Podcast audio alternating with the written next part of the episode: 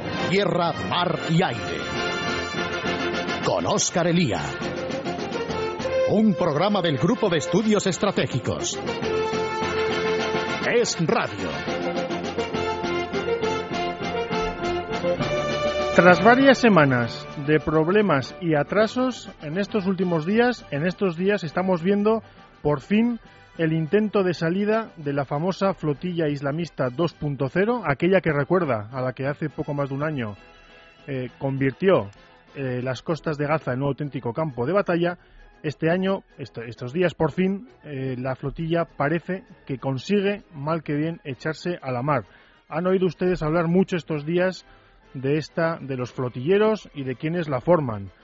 En verdad, la flotilla, el impulso está dado por la organización IHH de Turquía, organización islamista que está investigada por su relación directa con el terrorismo. Insistimos, directa. No es que se trate de apología, de justificación o de propaganda, sino que algunos de sus activistas han sido investigados en distintos países europeos perseguidos por colaboración con Al Qaeda y con el terrorismo islamista. Son tipos, son activistas muy peligrosos, que son los que se enfrentaron con los machetes a los soldados israelíes hace un año a bordo del Mar de Mármara. En segundo lugar, estas flotillas cuentan con el impulso turco. Desde el principio, Erdogan, su partido, ha cobijado y ha impulsado la organización de estas flotillas. El imperio turco, que busca, esta vez, comandar al resto de países musulmanes pues al final en lo único en lo que se ponen de acuerdo, que es en acosar a Israel. En esto eh, son realmente hábiles, ahí sí que tienen realmente ganas. A la hora de la verdad, tanto de mejorar la calidad de vida de sus ciudadanos como su,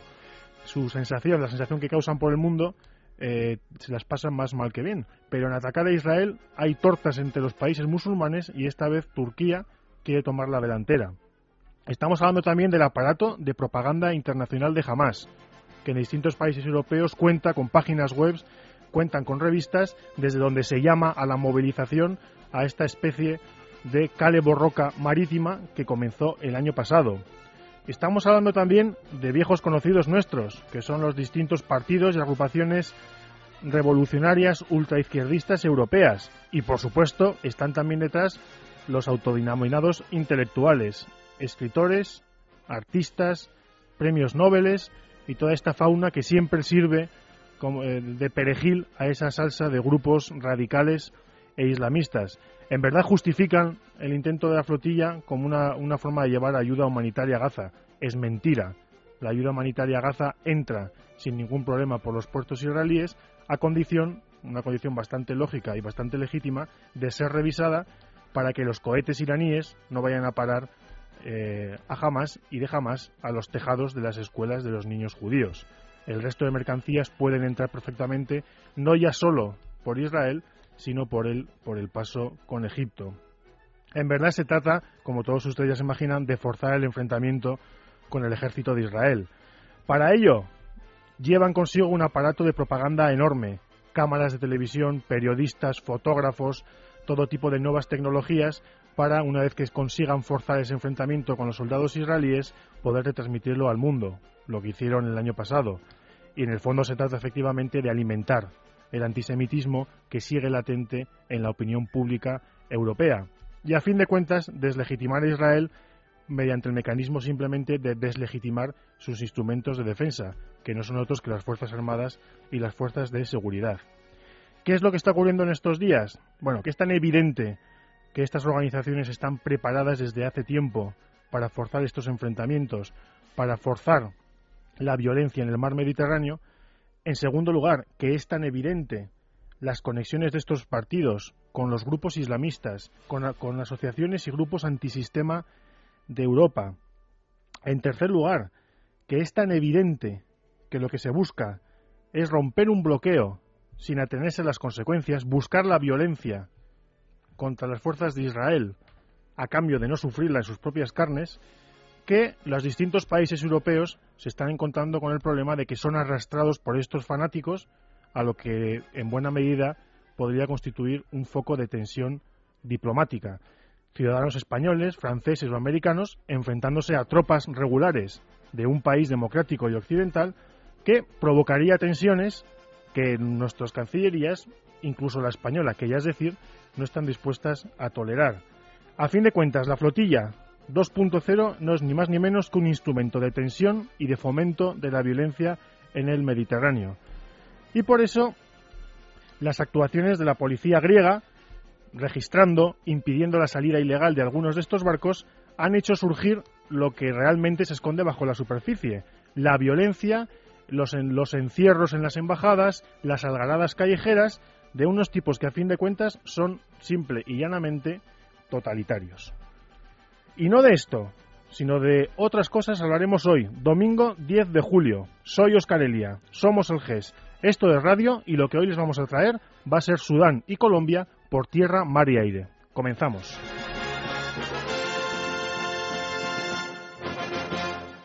Por tierra, mar y aire. Comenzamos y lo hacemos eh, cuando ustedes nos escuchen hoy domingo. Ayer sábado se produjo la independencia legal, por así decirlo, de eh, Sudán del Sur, que eh, en buena medida pues provocará, mm, o por lo menos es mi opinión, veremos lo que nos cuenta nuestra invitada, un cambio en los equilibrios estratégicos tanto del norte de África como, de, como del sur, como del este. Pero para hablar de esto tenemos a una persona que ustedes ya, ya conocen porque ha estado en este programa y que está siguiendo muy de cerca todo lo relacionado con Sudán. Carlota García, de nuevo muy buenas tardes y bienvenida al programa. Buenas tardes, Oscar. Bueno, Carlota, hemos hablado ya eh, en los últimos meses del proceso de, del proceso de independencia desde la votación. Eh, rápidamente, antes de pasar a lo que puede ocurrir ahora, eh, bueno, mm, ¿cuáles son los antecedentes ocurridos desde el referéndum? eh, bueno, eh, Sudán del Sur votó mayoritariamente, bueno, abrumadoramente eh, por el sí, eh, y estos meses han sido, hombre, no vamos a decir que, han sido un caos, pero sí que han tenido abundantes problemas y ha sido un tira y afloja entre tribus, entre Sudán del Norte y Sudán del Sur, e incluso entre etnias y religiones, Carlota. Pues sí, también se esperaba, ¿no? Eh, cuando cuando se votó en el referéndum en enero, eh, se sabía que quedaban, quedaban seis meses en los que se debían de nego negociar bastantes aspectos económicos, el tema del petróleo, tema de ciudadanía, establecer una moneda, una bandera, etcétera, eh, y luego también eh, los temas de, de, las regiones de, de la región de ABA, eh, en fin, había muchísimas, muchísimos aspectos en los que cada uno iba a tirar eh, de su lado y que en esos seis en estos seis meses en teoría se tenían que haber resuelto o se tenían que haber negociado. No ha sido así, no ha sido así, todavía queda muchísimo por negociar, pero se había establecido la fecha del 9 de julio como fecha oficial del, del nuevo país. Como tú has dicho, eh, a medida que se acercaba la fecha del 9 de julio, eh, los conflictos o los, los, los choques entre el norte y el sur eh, han, han, sido cada vez más frecuentes. Eh, por un lado, eh, yo creo que el norte, eh, el, sobre todo Omar al-Bashir, ha querido un poco desviar eh, de la atención, o sea, del, del, primer plano, los, todos los problemas a los que tiene que hacer frente en su propio país, porque tiene muchos opositores, unos piensan que ha vendido una paz demasiado cara, otros quieren reformas democráticas, otros quieren que se vaya, que el país se abra porque es un país que está aislado internacionalmente y muchos opinan que todos estos eh, conflictos que está, que está habiendo en, en, la frontera con el sur son un poco para distraer eh, lo que realmente está pasando. Por otro lado, Omar al-Bashir no acaba de, de creerse que su país se vaya a dividir en dos, a pesar de que reconoció en enero el nuevo Estado, a pesar de que reconoce oficialmente el 9 de julio la independencia del país, pero eh, hay muchos temas, sobre todo el tema del petróleo, el tema de la deuda, que no, él, no le acaban de convencer y él quiere tener, quiere agarrar, ¿no? quiere, quiere controlar. Eh, oye, en relación con, con el nuevo país, eh, se comentan mmm, básicamente dos características. La primera, que es un país que ves potencialmente, eh, o, mejor dicho, eh, es ya rico en petróleo y potencialmente podría ser un gran exportador de petróleo, pero que es un país eh, sumido en la miseria que vive en buena medida de la ayuda humanitaria. Bueno, lo que nos estás contando tú de Sudán del ya, Sudán del Norte, eh, es un país árabe sometido a las mismas tensiones que el resto de los países árabes, con protestas, con malestar. Eh, bueno, yo no sé eh, la aparición de este segundo estado más pobre, pero más, pero alejado, por así decirlo, de esa órbita musulmana y de esas de esas tensiones que afectan al mundo musulmán. Yo no sé cuál es tu opinión sobre mm, el nacimiento de este país. Yo soy un poco más optimista con respecto al sur de Sudán que al norte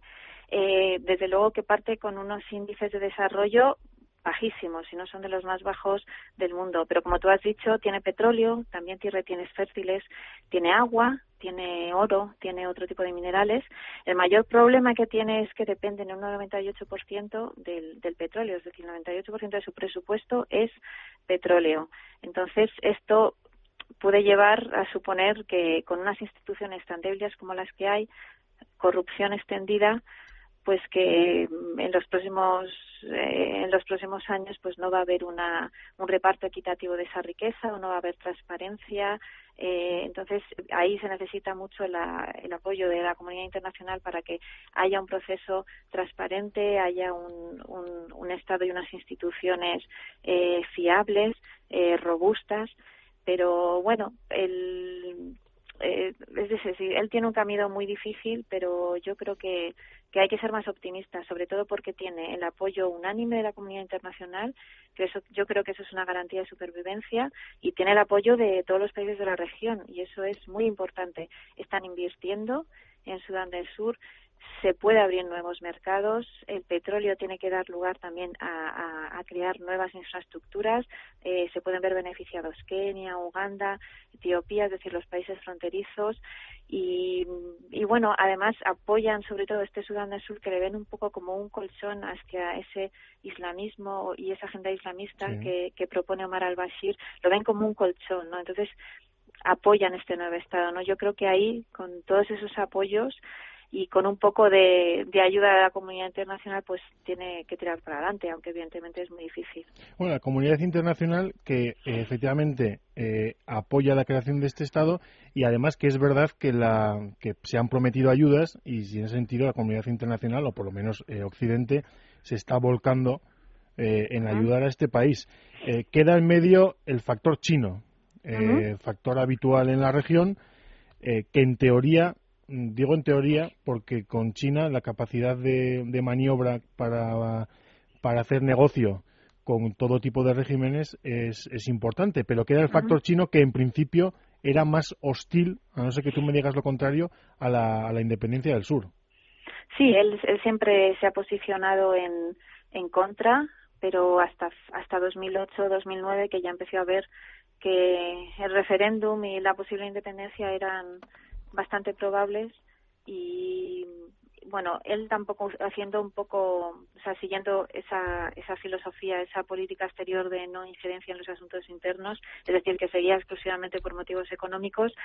pues le convenía, o sea, le convenía seguir teniendo de aliado Jartum, pero empezar a tener aliado también a, a Yuba, ¿no? A la, a la, a la nueva capital de, de Sudán del Sur. Y empezó a entablar eh, contactos, abrió un cancelado, y más o menos en los últimos en los últimos tiempos antes del referéndum apoyó eh, oficialmente este referéndum y apoyó la independencia. A cambio Sudán del Sur se ha comprometido a mantener esos contratos de petróleo que, que son lo que le, la, que le mantienen ahí. Pero vamos China se mantiene ambigua o sea se quiere llevar bien con con las dos partes. O sea lo único que le interesa es cierta estabilidad, que dé cierta estabilidad a, sus, a su propio beneficio económico. Eh, China exporta la mayor parte del, del, petróleo de Sudán, pero también tiene capital en, los consorcios petroleros que explotan el, el, petróleo de ahí. Entonces, pues eso, mantiene esa ambigüedad y se quiere llevar bien en estos momentos con los dos, pero con, con Sudán del Sur ya han tablado buenas buenos, buenas amistades y buenos negocios porque le conviene eh, mantener esos contratos. También hay que resaltar que Sudán del Sur evidentemente ha buscado este apoyo de China a la independencia, pero hay ciertas reticencias, es decir, no les caen muy bien los chinos. Eh, les acusan, les han acusado durante, durante los últimos años de, de, de verter tóxicos en los en los ríos, ¿no? De, mediante, de, de, crear muchos daños medioambientales relacionados con, con las industrias eh, del petróleo y, y eso, pues, eh, la población no lo ha visto con buenos ojos, no les, no les gustan demasiado. Sí, este, eh, esto que comentas, Carlota, efectivamente, China suele recurrir al lema de que ellos la virtud de, de, sus negocios es la no injerencia en los asuntos internos de cada país. Eh, en verdad, esto lo que significa es que eh, China no exige, como solemos exigir eh, en Occidente, las instituciones occidentales, unos determinados comportamientos en materia de derechos humanos, en materia de corrupción a los países. Es decir, nosotros exigimos bueno, unas formas democráticas, por lo menos, a los países con los que con los que Occidente hace negocios, cosa que China no hace. Y la acusación, efectivamente, de un, desprecio enorme por el medio ambiente eh, se repite también en otros países africanos. Eh, y en la práctica eso se complementa con que China no tiene ningún problema con, con hacer negocios con países con una corrupción galopante, tanto en África como en, como en Iberoamérica, y con países que, que directamente vulneran enormemente los derechos humanos, quizá porque China es el país del mundo donde primero se vulneran. Pero efectivamente, eh, esta capacidad china de hacer de la necesidad virtud y hacer negocios tanto con democracias como con las dictaduras más corruptas y totalitarias, pues por ahora es uno de los factores que explica mm, el éxito de China en, en África y en otras, y en otras regiones del, del mundo. Sí, bueno, ahí en, Sudán se posicionó eh, a, raíz de todas las sanciones económicas, financieras y comerciales de finales de los 90. Si no entraba capital de Estados Unidos, pues China dijo, esto es lo mío, y ya que se fue, ¿no? Y es lo que ha hecho en, muchos países. eh, problema que se, yo no sé exactamente cómo se solucionó la Carlota, las famosas eh, regiones eh, centrales de Sudán, eh, y el control sobre ella y sobre sus, sobre sus yacimientos petrolíferos o sobre sus futuros yacimientos petrolíferos, eh, que es uno de los, de los grandes focos de tensión entre el norte, que no lo quiere soltar, y el sur, que considera que es parte de su nuevo país. Pues está, bueno, son, son, son tres grandes problemas. La, la, la zona de Abiey, que mm, ahí no está, o sea, eh, no está muy claro que pertenezca ni al norte ni al sur, ¿no? Eso es lo que queda más, eh, el, tema más complicado. Luego está eh, del Sur y, y el Nilo Azul. esas son dos provincias del norte, o sea, en teoría sería un problema del norte. Lo que pasa es que ellos eh, están en contra del, del yugo de Jartum, es decir, aunque son sus, sus tribus sean animistas musulmanas eh, y a lo mejor son distintas a las que hay en Sudán del Sur, sin embargo apoyan a todos a los rebeldes del sur que han luchado siempre contra esa élite árabe de Jartum y del denominado triángulo árabe del, del, del centro y norte de, de Sudán que ha controlado todo el país y que ha y que ha sometido al resto de los países, ¿no? Digo al resto de las de las provincias. ¿tú crees que esto puede ser un factor de desestabilización futura, es decir, regiones que caen dentro de Sudán del Norte que como bien dices, eh, las tribus y las etnias están realmente eh, bueno, bajo el yugo de Jartum eh, bajo el régimen de de Jartum y que bueno, progresivamente se quieran unir eh, al sur o no sé yo si se puede dar el caso eh, viceversa. Pues por supuesto que sí, y también está Darfur, que, que nos olvidamos muchas veces de, de ello. Evidentemente ahora eh, con la independencia el norte tiene que hacer frente a una pérdida de dinero, a, a, a una posición en, el, en, el, en, su propio país y a, las, a los conflictos que mantiene abiertos en Kordofán, en el Nilo Azul y en Darfur. Evidentemente es un, este es un problema bastante bastante importante y realmente eh, realmente lleva la inestabilidad al norte. O sea yo creo que hay que tener hay que estar muy pendientes del norte mucho más que del sur en, en cuanto a inestabilidad. Y yo me temo que de las que, que, lo único que hay es que haya un cambio de gobierno en el norte de Sudán y bueno ya ver quién viene no pero es la única posibilidad para ver si hay cierto cambio de política y que y que pueda se puedan abrir un poco a, a, las negociaciones con, con estas provincias con las en las que en los que lo único que quieren es alejarse de, de Jartum y del yugo de Jartum. alejarse de la tiranía. El nuevo país, eh, retos y problemas a corto o medio plazo que tú le ves al asunto. Uno, evidentemente, es el económico. Yo el segundo que se me ocurre es el institucional y a partir de aquí lo que tú nos puedas contar. Pues los que tú has dicho yo creo que son los fundamentales, el, el institucional, es decir, tener unas instituciones fiables, eh, transparentes, eh, en el tema económico, por supuesto, yo creo que sería muy importante empezar a diversificar eh, la economía, no, no basarse exclusivamente en el petróleo. Hay informes que, que dicen que las reservas han llegado a su, a su pico más alto y que a partir de ahora van a ir reduciéndose. Eh, todo esto es siempre, o sea, estos informes siempre están, eh, o sea, no, no, no aciertan al 100%, ¿no? Pero pero de ser así eh, tiene que empezar a diversificarse, tiene que, que, crear una política agrícola, tiene que apostar por los minerales, en fin, tiene que, que abrirse mucho más. Y luego está el tema de la seguridad. Eh, aparte de los conflictos que tiene con el con el con el norte no y el tema fronterizo eh,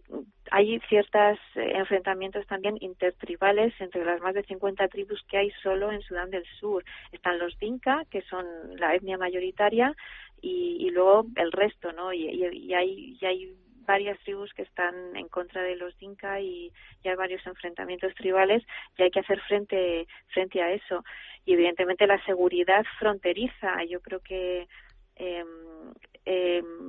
hay una, bueno, tendría que haber algún tipo de, de fuerza de, de, apoyo, yo creo que internacional, que esté en la frontera y que controle esa inestabilidad, porque yo creo que no haría ningún bien al, al desarrollo del país. Sí, no, desde luego, eh, visto el apoyo, eh, por lo menos nominal, incluso eh, económico en forma de ayudas de, de, la comunidad internacional, cuando hablamos de la comunidad internacional, en la práctica nos referimos a Occidente y, y aún con asterisco, porque ya saben ustedes que eh, hablar de comunidad internacional es algo sumamente abstracto y equívoco. Pero, eh, en cualquier caso, efectivamente esa sería una de las claves, eh, pero me da la sensación de que tal y como están, de tal y como está mm, las Naciones Unidas, tal y como está la OTAN, sería difícil que alguien se animase a, a, ser consecuente sobre el terreno con lo que con lo que se defiende en los en los despachos al menos. Sí, es muy complicado. Lo hemos oído que, que el norte ha pedido que, la UNMIS, que es la, la, la misión que estaba ahí para vigilar este, este proceso que, que ha transcurrido desde 2005 con la firma del Acuerdo Global de Paz hasta el día de la hasta la independencia, eh, dicen que se vayan, que ya no tienen nada que hacer. Eh, yo no sé qué va a pasar, pero aunque luego al final estas misiones poco hacen, ¿no? Pero yo creo que, que debería de mantenerse. Hace poco con el tema de, de ha, ha, habido ciertos acuerdos y parece que se quiere desplegar una misión eh, con soldados etíopes en la frontera para para para controlar esa frontera. Todo está un poco en el aire, ¿no? Pero sería deseable que, que, que, ahí estuvieran, pero por otro lado ya sabemos cómo, cómo funcionan las, las misiones, sobre todo cuando son de Naciones Unidas, y que al final eh, no hacen nada, es decir, simplemente es una presencia porque no actúan, no hacen nada, ¿no? Entonces, ese es, yo creo que es otro debate aparte. Sí, eh, en buena medida, ya en un minuto que nos queda, eh, consecuencias para la región. A mí se me ocurre la partición de Sudán, que es un país de un tamaño respetable, en ese sentido, quitarle fuerza a Jartum y el nuevo país que mm, casi con toda seguridad mirará al sur, mirará hacia Etiopía, hacia Uganda y hacia el Congo. Y de nuevo, como antes, lo que tú nos digas a partir de aquí. Pues yo creo que, que, que la región ve, ve, con buenos ojos este nuevo país. Eh, yo creo que uno de los, de los principales problemas regionales van a ser, va a ser el, el, tema de las aguas del Nilo. Yo creo que ya lo hemos dicho en alguna otra ocasión. Este nuevo país necesita mucha agua para desarrollarse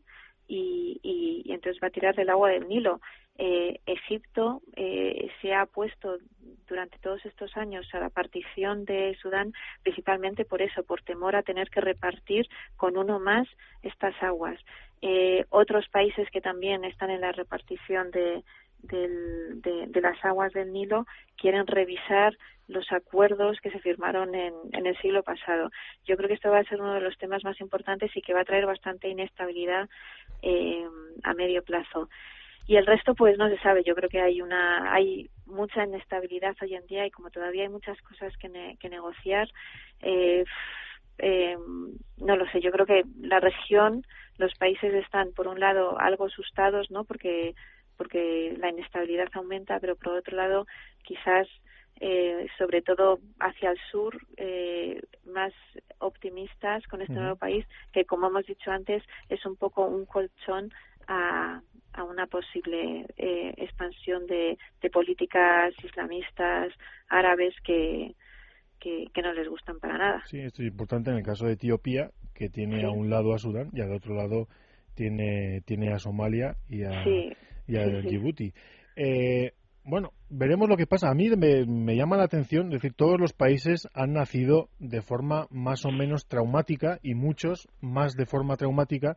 que no traumática. Y es verdad que la buena noticia de este asunto es que la independencia, aparte de los problemas que se han producido y los que probablemente volverán a producirse,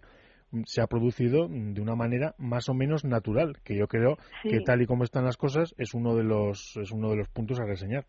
Sí, sí, sí. Es además yo creo que hay que subrayar que es consecuencia de un proceso y se ha llegado hasta el final. O sea, desde 2005 se firmó un acuerdo de paz que estableció seis años de, de, de periodo transitorio con un gobierno semiautónomo en el sur que debía concluir en enero con un referéndum y, y el 9 de, de julio con la declaración oficial de independencia y es que esas esas fechas no se han movido desde 2005 pues y yo recuerdo en el en el referéndum de, de enero de 2011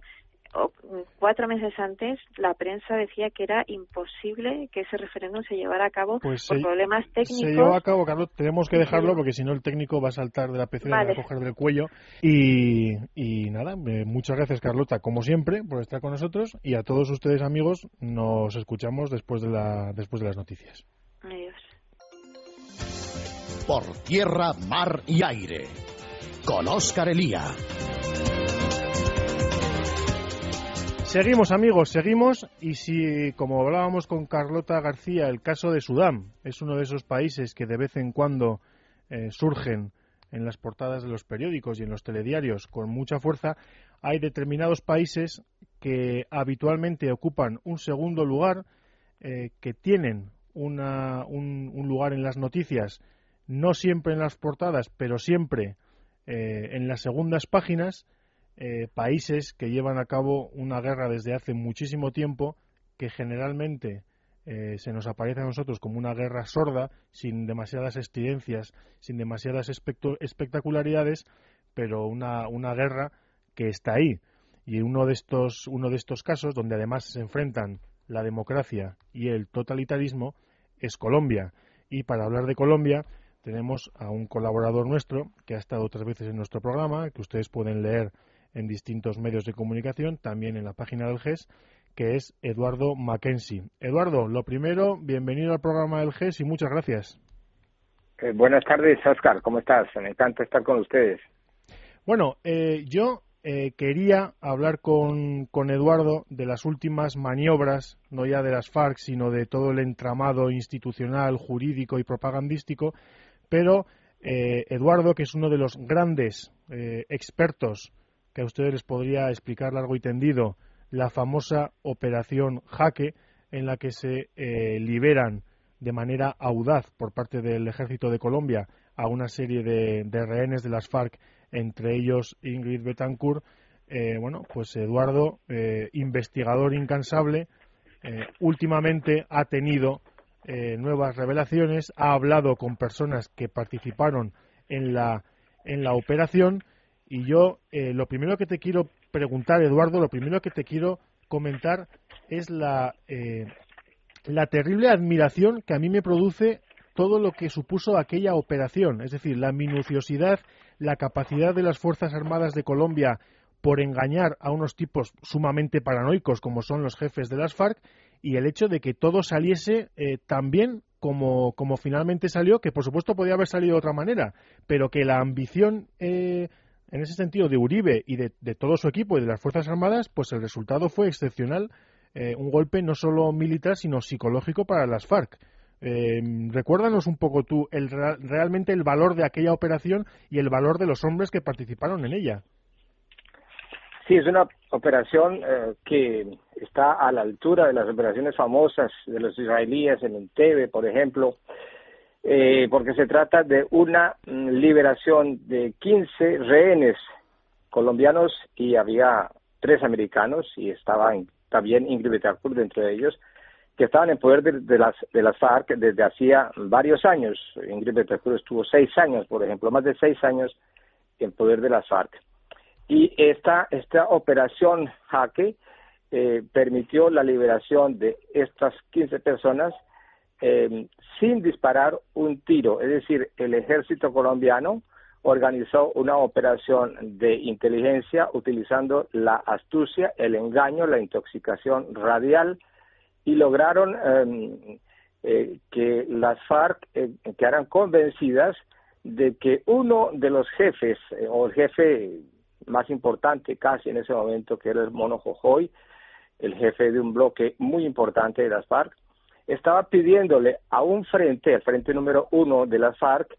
que estaba, um, eh, que, tenía por tarea eh, eh, tener encarcelados a los rehenes, le dio la orden de que los reagrupara para trasladarlos a un lugar secreto, con una, sugiriendo que, se trataba de agrupar los rehenes para llevarlos a cerca del mono Jojoy para que éste negociara con el gobierno en mejores condiciones. Esto se lo hicieron creer a las FARC, el ejército a través de eh, intercepciones radiales, de las comunicaciones radiales de las FARC, y eh, lograron eh, engañar a, esto, a este comandante, el comandante del, del frente número uno, que es César, alias César. bueno, esto durante, semanas y semanas prepararon esta cuestión, y eh, el día del rescate aparecen dos helicópteros eh, eh, con los colores de una misión internacional humanitaria que venía a tomar estos rehenes que estaban allí para llevarlos a alguna parte. Entonces, los guerrilleros se concentran en este lugar, aportan los, guerrilleros, los rehenes, estos suben al helicóptero, y con los rehenes y con la misión humanitaria suben dos guerrilleros, César y su brazo derecho que se llamaba alias Gafas, suben armados de revólveres al helicóptero, eh, es un helicóptero grande construido en, Rusia, eh, y, y, salen con ellos. Eh, minutos después del decolaje, el, el, el comandante de la operación eh, Fernando, con, que, yo hace unos días vi aquí en París, eh, ordena la, la, la, captura, la inmovilización a bordo de los dos guerrilleros. Y hay una operación de muy difícil porque uno de los dos, eh, alias Gafas, eh, inmediatamente cuando queda amarrado por tres eh, soldados que estaban disfrazados de misión humanitaria, eh, no hace resistencia, pero el otro, el jefe, su jefe, eh, alias César, hace una resistencia total, terrible, y, no se resigna a haber sido engañado ni a haber sido capturado en esas condiciones. Él estaba convencido de que él estaba jugando un papel histórico en este momento y que iba a terminar llegando casi a, la jefatura de, la, de las FARC por esta operación. Y él hace unas maniobras desesperadas, intenta alcanzar una puerta, la puerta trasera derecha del helicóptero, para abrirla o romper la ventana para, para tirarse desde los aires, porque él estaba tan desesperado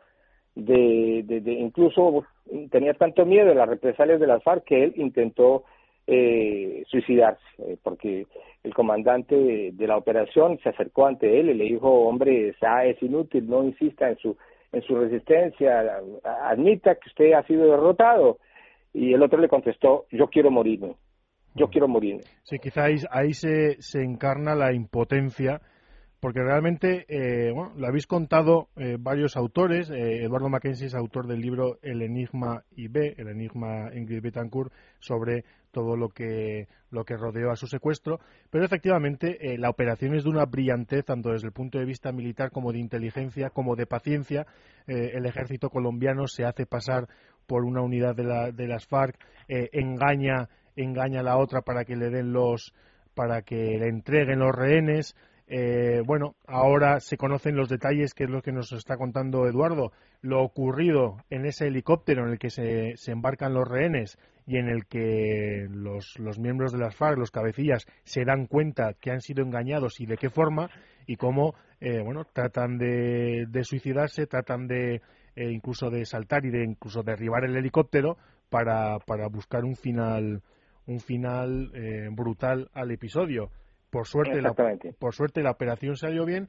pero yo, Eduardo, te he oído alguna vez decir que efectivamente esta operación eh, supone un triple éxito. Uno militar, porque efectivamente se descabeza, aparte de las FARC, otro político, porque eh, bueno, los colombianos saben que pueden confiar en unas Fuerzas Armadas capaces de realizar operaciones eh, de inteligencia y militares de altísimo nivel, y uno psicológico, y es la capacidad que se tiene con paciencia y con trabajo de derrotar a las FARC y de llegar a operaciones increíbles, ¿verdad?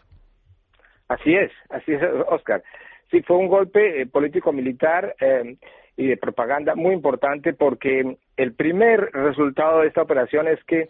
esta gran presión que eh, los organismos de derechos humanos, ciertas ONGs y ciertos partidos políticos de izquierda y de extrema izquierda ejercían desde Europa contra el gobierno de Álvaro Uribe en Colombia, acusándolo de ser el culpable de, la cautividad de Ingrid Betancourt, de no hacer nada por la liberación de los rehenes, de no querer sentarse a una mesa de negociación con las FARC para que estos eh, rehenes fueran liberados. Esta campaña que fue sistemática, permanente, muy, muy fuerte, se terminó. Se terminó porque el gobierno colombiano demostró que, como había prometido, él podía intentar una acción militar eh, en vista de que las negociaciones que eh, Uribe había propuesto a la guerrilla habían fracasado porque las, las FARC rechazaron todo, toda posibilidad de negociación y que a pesar de esto la opción militar existía. Lo que fue una gran sorpresa fue que la opción militar escogida fue una opción militar sui generis, porque no fue una operación con tropas especiales de desembarco de tropas con helicópteros en un cierto lugar, sino por un engaño, una, una, intoxicación informativa eh, extraordinaria eh, que, los humilló enormemente. Es decir, las FARC mostraron que eh, su enemigo, el ejército de Colombia, podía montar una operación psicológica durante meses y semanas eh, que culminaría en arrebatarles los 15 rehenes más importantes que las FARC tenían en ese momento, porque eran los tres americanos, Ingrid Betancourt, eh, ustedes conocen muy bien cómo el gobierno francés durante años presionó a Bogotá para que no hicieran ninguna acción militar para liberar a Ingrid Betancourt porque decían corre en peligro su vida, en fin, y la única alternativa que le daban a Bogotá era de que se sentara y eh, eh, aceptara las condiciones de las FARC. Uribe siempre se opuso a eso y Uribe logró rescatar de esta manera a Ingrid Betancourt. Entonces, esto fue un golpe eh, político eh, no solamente colombiano sino internacional. Sí, yo la verdad es que eh, muy pocas fuerzas armadas en el mundo y servicios de inteligencia eh, están a la altura de poder realizar operaciones de ese tipo. Era la época dorada, por así decirlo, de la lucha contra las FARC, cuando las FARC, con Uribe en la presidencia, sufren golpe tras golpe. Y ahora llegamos al momento actual, que es por lo que yo te quería preguntar, bueno, mi sensación es que eh, los golpes, los sucesivos golpes en el terreno militar o armado, que podemos decir, de las FARC, eh, bueno, tratan de ser paliados por, la, por esta organización criminal y por su cinturón, eh, llamémosle político-social, mediante llevar la guerra, por así decirlo, a otros, a otros aspectos. Por ejemplo, las instituciones y, por ejemplo, la judicatura. En buena medida, vivimos una época en la, que, en la que los activistas de extrema izquierda ayudados por fiscales, ayudados por jueces, bueno, tratan de ganar en los juzgados lo que las FARC están perdiendo en la selva. Eduardo. Sí, lo que dices eh, tú es absolutamente exacto. Eso es lo que está ocurriendo hoy en el país.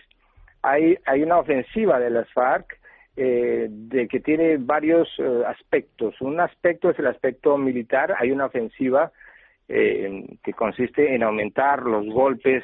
a cuarteles de la policía y el ejército, los asaltos contra la población civil, los asesinatos.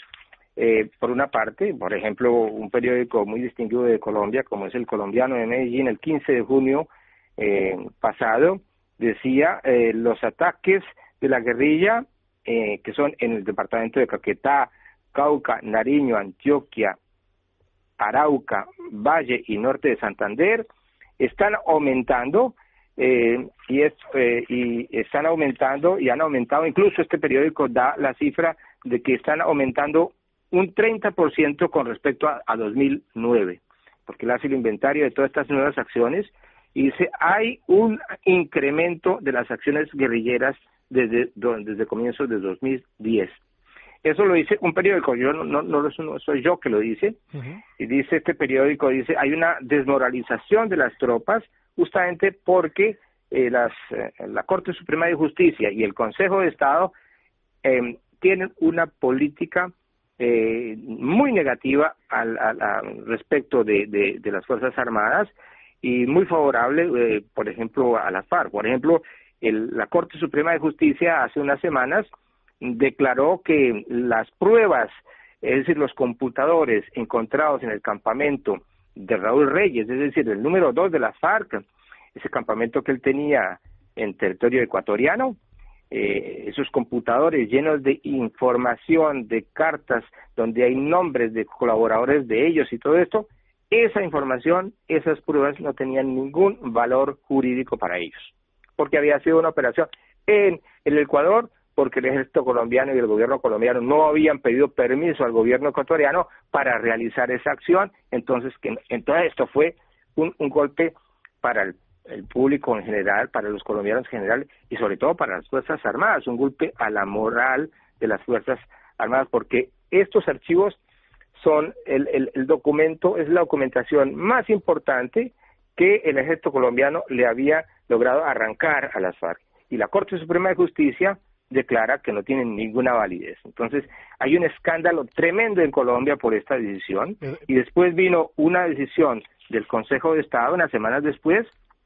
donde el Consejo de Estado condenó a la nación por un asalto guerrillero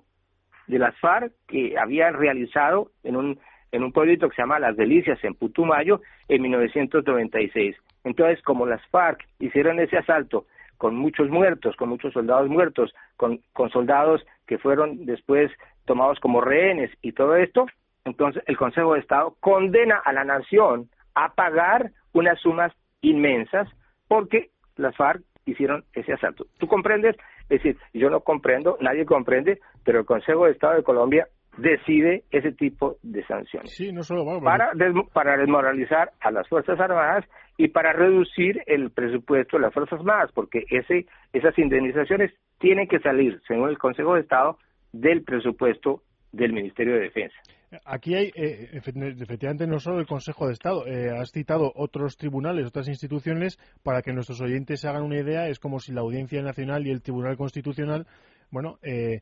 deslegitimaran y desecharan las pruebas que la Guardia Civil y la Policía Nacional eh, incautan en las, en las, operaciones contra ETA. La cosa es parecida. Lo que yo te pregunto, Eduardo, es cómo eh, se ha podido llegar a este extremo, es decir, de parte de las instituciones democráticas, bueno, eh, siendo utilizadas como ariete contra las propias instituciones democráticas y contra la democracia. ¿Cómo hemos llegado a ese punto? Eh, es, esta penetración, esta infiltración de, de, las organizaciones eh, terroristas y de sus aparatos uh, urbanos, esa penetración en el sector judicial es un trabajo de largo aliento que ellos vienen desarrollando desde hace años y años en Colombia. Lo que pasa es que en los últimos, en los últimos uh, cinco años, esa, ese trabajo de infiltración eh, ha cobrado unas dimensiones inmensas y los efectos hacia afuera, la visión que comienza a tener la opinión pública es mucho más grave porque, mucho más neta, porque los exabruptos, las ilegalidades judiciales, las, los absurdos judiciales, los errores eh, son cada vez más frecuentes y cada vez mayores. Pero es una, es una vieja, un viejo trabajo de penetración que se acelera en los últimos años desde que eh, las FARC, es decir, el, el, comando central de las FARC, dirigido por Alfonso Cano, eh, decide eh, incrementar lo que ellos llaman la, la, guerra política y, de infiltración, la guerra jurídica. y lo hacen a través de un organismo que ellos crean, que Alfonso Cano crea personalmente, que se va a llamar el Partido Comunista Clandestino Colombiano. Partido Comunista Clandestino Colombiano, es decir, PC3, es más o mm. menos como la, la prensa lo llama, el PC3. Y ese organismo, que está compuesto por militantes eh, de, de, las FARC, va a las ciudades y, se, eh, eh, y consigue empleos y entra en contacto con funcionarios y comienza así a dirigir una, una política y a constituir núcleos y células al interior del Poder Judicial y, esto eh, ha estado dando resultados eh, como los que vemos eh, con el proceso del, coronel Alfonso Plazas Vega sí, te iba y del general Arias Cabrales. te iba a preguntar, Eduardo, por el caso del coronel Alfonso Plazas. Es decir, ¿qué es lo que está ocurriendo y por qué es importante y por qué es indignante lo que, lo que se está haciendo? el coronel Plazas Vega em, es eh, un héroe para los colombianos, es un militar, eh, hoy en día está eh, retirado, pero en 1985, en, hacia finales de 1985, fue él el que dirigió las operaciones destinadas a desalojar a los terroristas del M-19 que se habían tomado por la fuerza el Palacio de Justicia de Bogotá. Llegó la guerrilla, entró al edificio, mató a los guardianes que encontró allí y siguió y tomó como rehenes a todos los magistrados del Consejo de Estado y de la Corte Suprema de Justicia, eh, tomó como rehenes a todos los empleados que encontró dentro, a todos los abogados que estaban en el Palacio de Justicia en ese momento, y con ellos eh, trató de montar una especie de juicio popular eh, en el Palacio de Justicia contra el presidente de la República. El, el fondo de, lo que querían los guerrilleros del M-19 era, era darle un golpe de Estado al presidente Belisario Betancourt. Eh, eh, eso era lo que ellos querían. Ellos, ellos estaban, el cálculo que ellos habían hecho era de que el gobierno, ante la inmensidad de esta operación y, y ante la cantidad de rehenes y la calidad de rehenes que ellos tenían, el gobierno iba a cesar toda acción, militar y a decir, muy bien, entonces sentémonos a negociar, como hicieron unos años antes cuando el M-19 se tomó una embajada extranjera en Bogotá, donde estaban todos los embajadores eh, de países extranjeros en Colombia, hasta el embajador americano y el nuncio apostólico y todo eso, eh, como unas 25 personas, y el, gobierno de la época tuvo que negociar con ellos pacíficamente, y, en fin. En este, en este caso no es así. En esta vez, esta vez eh, la divina sorpresa para el M-19 fue que el presidente Betancourt dijo no, vamos a, eh, responder a esta acción militar con una acción militar y ordenó a las tropas de llegar al palacio y de desalojar a los guerrilleros eh, militarmente. Y quien dirige esta operación táctica de enfrentar a las guerrillas y de desalojarlas es el coronel Alfonso Plazas Vega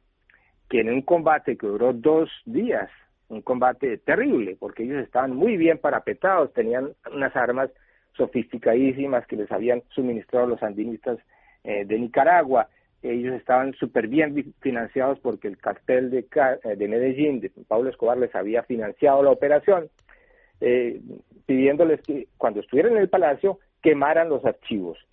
quemaran los archivos judiciales para que ellos se beneficiaran y para que no los deportaran a los Estados Unidos. Entonces, se producen, eh, Eduardo, se producen esos enfrentamientos, eh, dos días, es una batalla realmente lo, lo que duran, y, eh, claro, se producen muertos en estos enfrentamientos. Sí, el, el, el, el coronel Plazas logra eh, liberar más de 260 personas que estaban de rehenes dentro del palacio. Entre sus hombres hay muertos, hay heridos, la policía, el ejército, eh, y la mayoría de los eh, comandos del M-19 mueren en, esa acción. Eh, entonces, eh, ese lo que llaman el holocausto, porque hubo un incendio terrible impulsado por los, es decir, el incendio lo crearon las guerrillas y eso se desató en, en, e impregnó todo el edificio, eso fue una cosa terrible, hay unas imágenes terribles de eso. Bueno, eso así terminó y, y, los años pasaron, hubo una investigación judicial unos, unas semanas después de este, de este, este trágico hecho, eh, una, eh, una investigación judicial que produjo un documento muy importante, un informe muy detallado de lo que había pasado eh, momento por momento, piso por piso, eh, institución por institución, un informe extraordinario. Y así, así llegamos eso, cerró, eso cerró un poco el, el primer, el primer, la primera fase de esta cuestión. El problema es que, es que casi 20 años después, casi 20 años después de estos hechos, los ex militantes del M-19, con amigos y complicidades dentro del, dentro del Poder Judicial, reviven el caso y hacen que el, coronel Plazas Vega sea arrestado, le monten un juicio y entonces comienza la creación de un juicio eh, de la instrucción de un proceso donde los acusadores aportan pruebas completamente falsas y finalmente, cuatro años después de la detención del coronel, hay una condena en donde el coronel resulta condenado a 30 años de prisión eh, por, por los hechos del Palacio de Justicia. Pues Eduardo, nos quedan eh, apenas 30 segundos, pero ¿cuál es el significado eh, para la democracia colombiana y para la justicia de este eh, de esta reapertura del juicio contra contra Alfonso Plazas. El, significado es que es que las pruebas que aportaron contra el coronel son completamente falsas y se demostraron como falsas. Por ejemplo, eh, la prensa, los periodistas que investigan este caso y que están conscientes de que estamos ante un nuevo caso, un caso Dreyfus en Colombia, hemos logrado establecer que, por ejemplo, los dos grandes pseudotestigos que inculpan al, coronel eh, eh, eh, eran, eran tipos que habían negociado su falsa declaración con, con, la, con la magistrada que hacía la instrucción. Es el caso de Tirso Sáenz. Y después hubo el caso aún más escandaloso y más de, de otro testigo que se llama Edgar Villamizar, quien aparece eh, dando unas declaraciones eh, y eh, resulta que ese señor nunca se presentó al juzgado a dar esas declaraciones y otra otra persona utilizó el nombre de él y para dar esas declaraciones. Eso se acaba de comprobar hace más o menos hace más o menos un mes el verdadero el verdadero Edgar Villamizar se presentó ante la Procuraduría General de la Nación para decirle al procurador yo nunca vine a Bogotá, yo no participé en esa operación del Palacio de Justicia, yo nunca rendí testimonios ante la instrucción. Eh, otra persona utilizó mi nombre para sustituirme. pues Eduardo, Eduardo, nos quedamos sin tiempo, pero efectivamente no deja de ser el proceso contra el coronel un tipo, eh, una maniobra para deslegitimar, eh, bueno, el derecho de Colombia para defenderse de sus enemigos. Llegamos hasta aquí, no tenemos más tiempo. Eduardo, como siempre, muchísimas gracias por estar con nosotros y muy buenas tardes. Gracias a ti, Oscar. Y con mi agradecimiento en el programa de hoy para Carlota García, para Eduardo Mackenzie, para Carlos Millán, que ha estado con nosotros en los controles. Recuerden, gs.esradio.fm y nos escuchamos la próxima semana. Hasta entonces, amigos, muy buenas tardes.